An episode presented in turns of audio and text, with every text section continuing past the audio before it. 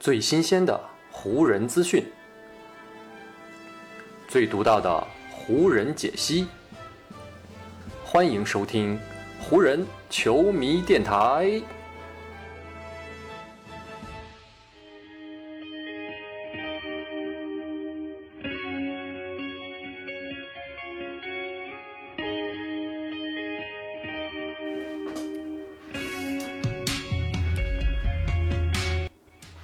北京时间四月三十日，欢迎各位收听全新一期的湖人总湖人球迷电台，我是你们的朋友戴高乐，感谢各位在劳动节假期的前一天来收听咱们的湖人球迷电台。这个，因为我们也是劳动节要休息一下嘛，要陪一下家人，然后好好的放松一下身心啊，所以先提前跟大家请个假。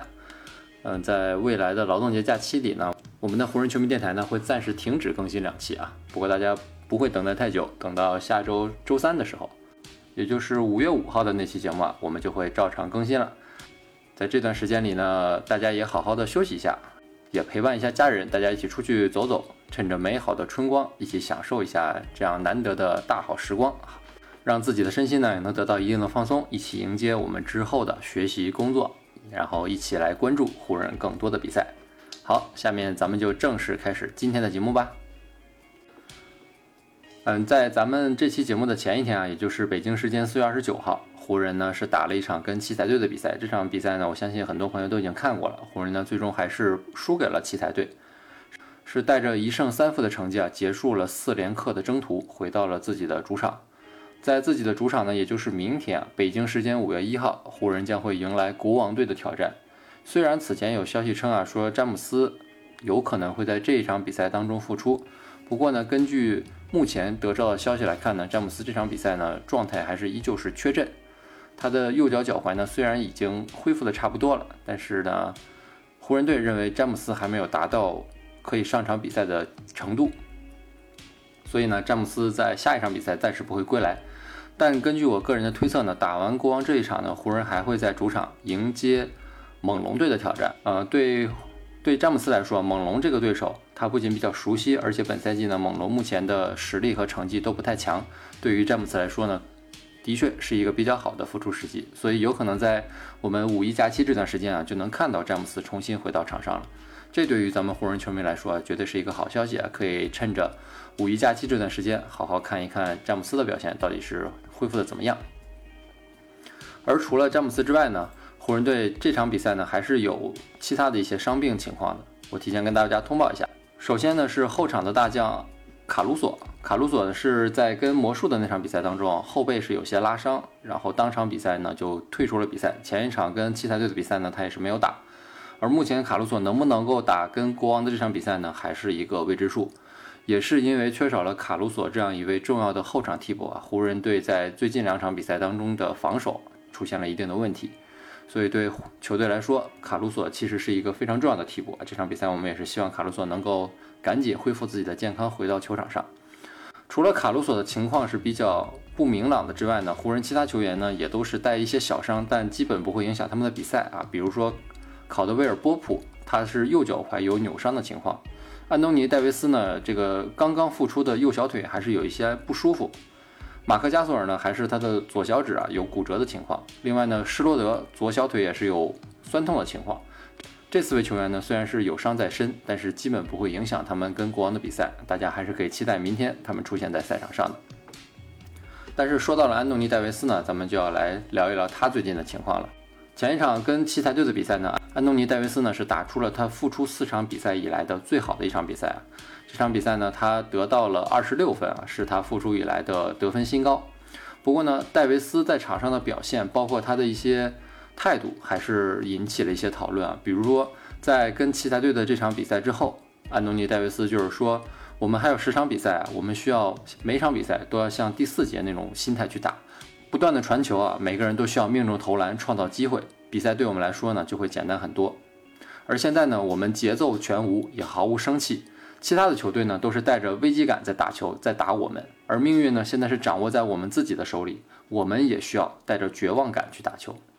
戴维斯的这段评价呢，的确是道出了湖人队目前的一些情况。湖人队最近几场比赛啊，在场上呈现出来的状态，的确是有一些散漫，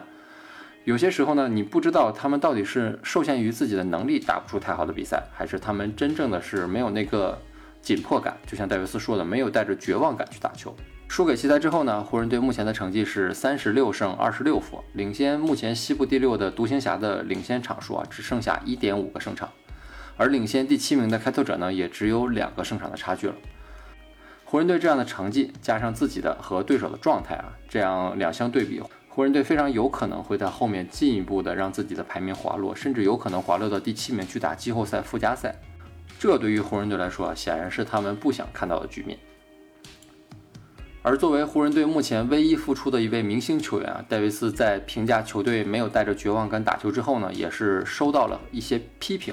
很多媒体人就在批评戴维斯，说他才是湖人队当中最需要那个带着绝望感去打球的人。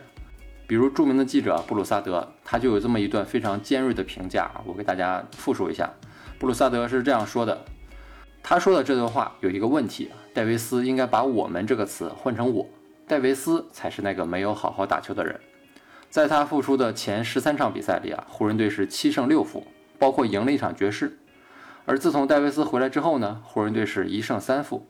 以下是戴维斯的数据：场均十六分，命中率百分之三十九，三分命中率百分之十九，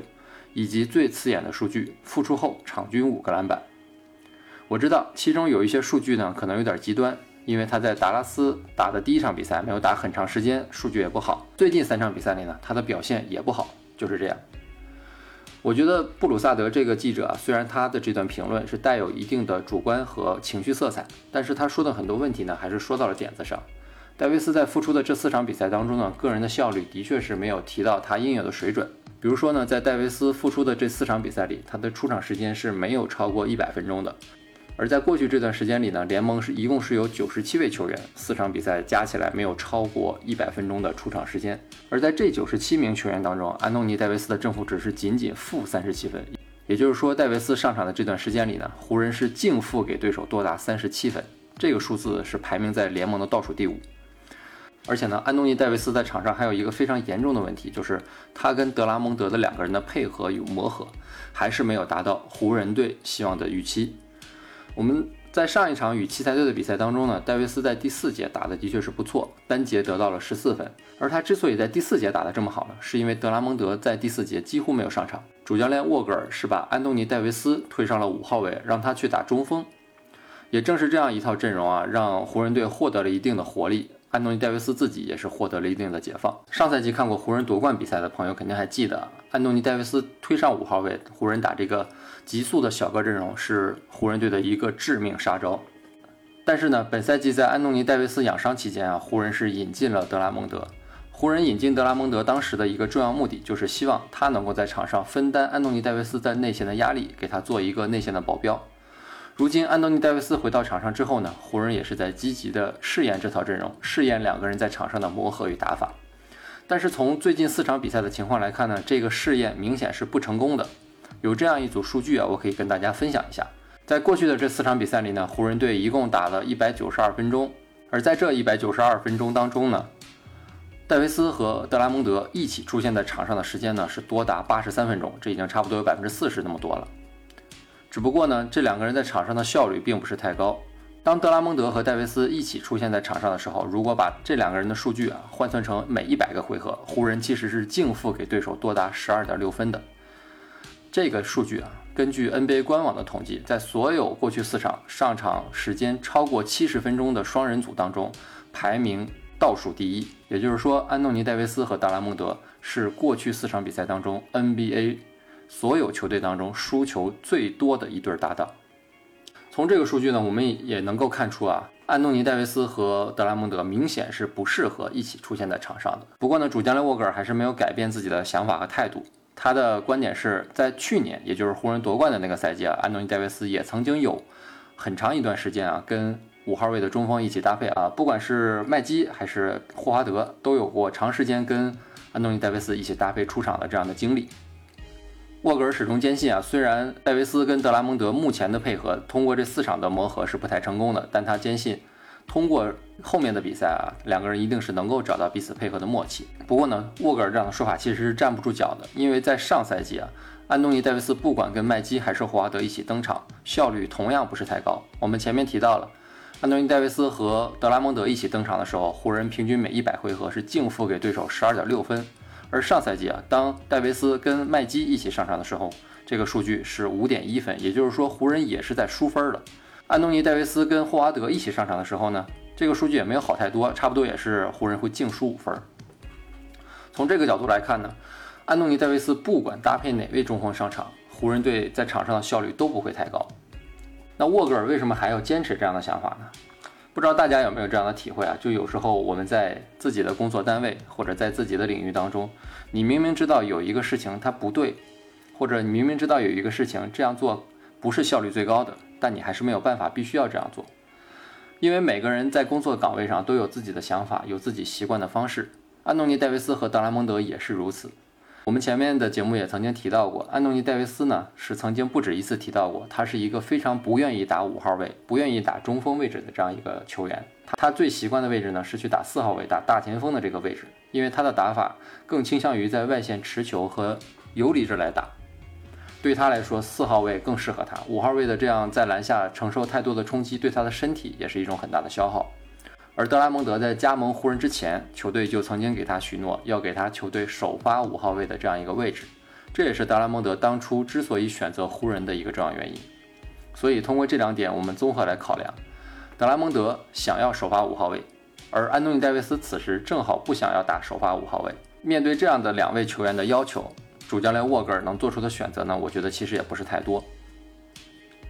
当然，就比如跟奇才这一场，在比赛的最后一节。把安东尼·戴维斯推上五号位，这是一个沃格尔在比赛当中临场做出的调整。随着比赛的推移，随着季后赛的到来，在今后的比赛当中呢，我们也肯定会看到更多的比赛当中呢，安东尼·戴维斯在比赛的最后关键时刻啊，他是出现在五号位上。这样的情况呢，我们在去年的季后赛当中其实也见过。而不管是安东尼·戴维斯还是达拉蒙德，我相信到了那个关键的时刻，两个人还是能够做出这样的调整和牺牲的。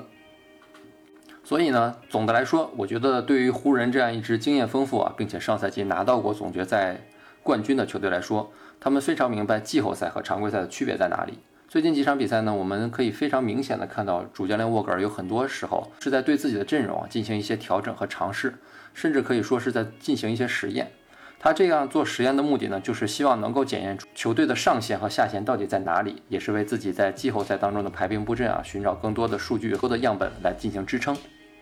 所以呢，我觉得我们球迷还是应该给主教练和球队球员们更多的时间，也给他们更多的空间。相信呢，等到湖人的阵容完整之后啊，等到更为关键的季后赛到来，我们期待的那支完全体的湖人还是能够出现在我们面前的。好了，以上就是本期节目的全部内容了。再次感谢听到最后的你，也谢谢你今天的时间。在这里呢，提前祝大家五一劳动节快乐，祝大家假期都能有一个好心情。如果你觉得我的节目还不错的话呢，也希望你能够关注和订阅我的这张专辑啊。另外呢，也欢迎各位通过留言和私信的方式跟我进行交流。那就让我们下一场湖人的比赛，下一期湖人球迷电台再见吧，拜拜。